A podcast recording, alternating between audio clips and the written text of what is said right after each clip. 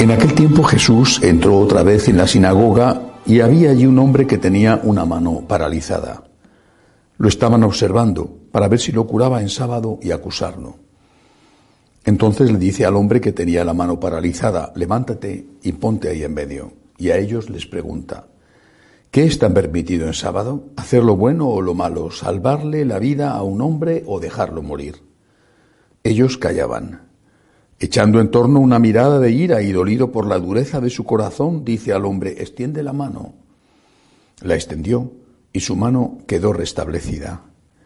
En cuanto salieron, los fariseos se confabularon con los herodianos para acabar con él. Palabra del Señor.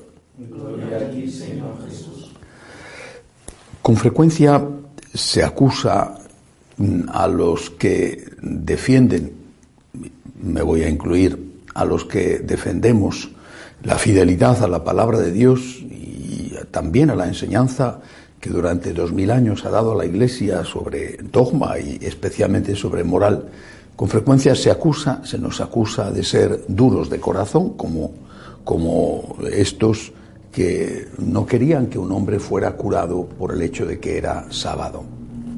Esta acusación es realmente muy muy grave y hace mucho daño. Ser duros de corazón significa estar lejos del Espíritu de Cristo, que es un espíritu de misericordia, que es un espíritu de bondad. Y además eh, es como si nosotros no tuviéramos necesidad de la misericordia de Dios porque fuéramos perfectos, irreprochables, gente que no ha hecho y no hace nunca nada malo, lo cual no es verdad. Cuando se defiende la palabra de Dios y cuando se defiende que se viva o que se intente vivir con todas las fuerzas posibles la enseñanza moral de la Iglesia, no se está siendo duro de corazón. Es duro de corazón un médico cuando dice a un enfermo de cáncer de pulmón que no puede seguir fumando. Es posible que el enfermo diga, este señor me está mandando una cosa que me incomoda, porque yo quiero seguir fumando, tengo ese hábito. Y sin embargo, no es que el médico quiera hacerle daño, al contrario, quiere curarle. Es duro de corazón un médico que dice a un diabético que tiene que dejar de tomar dulce porque tiene el hábito y es un goloso empedernido y le gusta muchísimo eh, los pasteles, los bollos, ¿Es, duro de corazón el médico?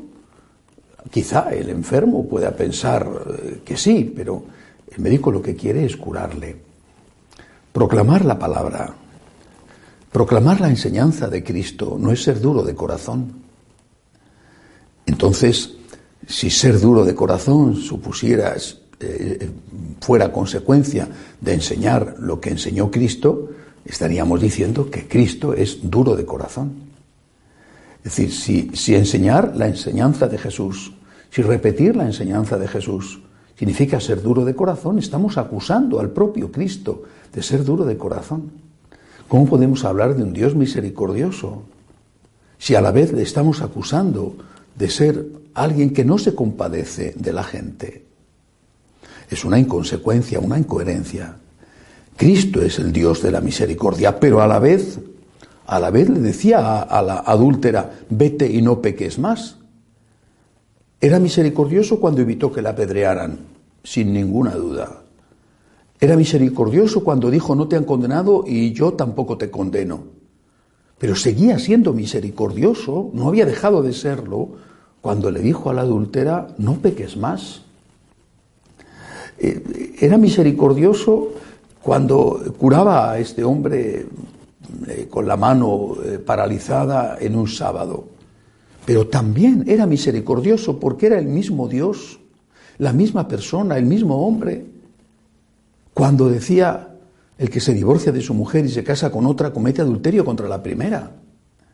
Lo que no podemos hacer es considerar a Cristo como misericordioso en unos momentos y considerarle como duro de corazón en otros. Y como consecuencia no podemos considerar ni acusar ni insultar, como si fueran anticristianos, antiseguidores al Dios de la misericordia aquellos que están simplemente o que estamos simplemente diciendo Dios es amor y porque es amor nos enseña a distinguir el bien del mal. La verdad proclamada por Jesús es buena. Jesús no es un amargavidas, no es un aguafiestas, no es alguien que ha venido a estropearnos los gustos de la vida. Ha venido, ha venido a enseñarnos el camino del amor verdadero. Y el, el camino del amor verdadero es un camino que implica generosidad y por lo tanto implica renuncia y sacrificio. Esto no es ser una persona dura de corazón. Cristo no fue nunca duro de corazón, nunca ni cuando curaba en sábado, ni cuando defendía a la mujer, ni cuando decía que no se podía divorciar el que estaba casado. Lo que tenemos que hacer es ser humildes y reconocer que hay cosas que nos cuestan, que nos cuestan mucho, y que van en contra de lo que el mundo te dice que es bueno. Tenemos que ser humildes, reconocer lo que nos cuesta, pedir la gracia de Dios, esforzarnos también mediante la estética y el dominio de nosotros mismos si caemos, pedir perdón, porque ese Dios rico en misericordia nos dice la verdad, pero nos levanta cuando no hemos sido capaces de hacer aquello que sabíamos que teníamos que hacer, nos levanta cuando pedimos misericordia. Que así sea.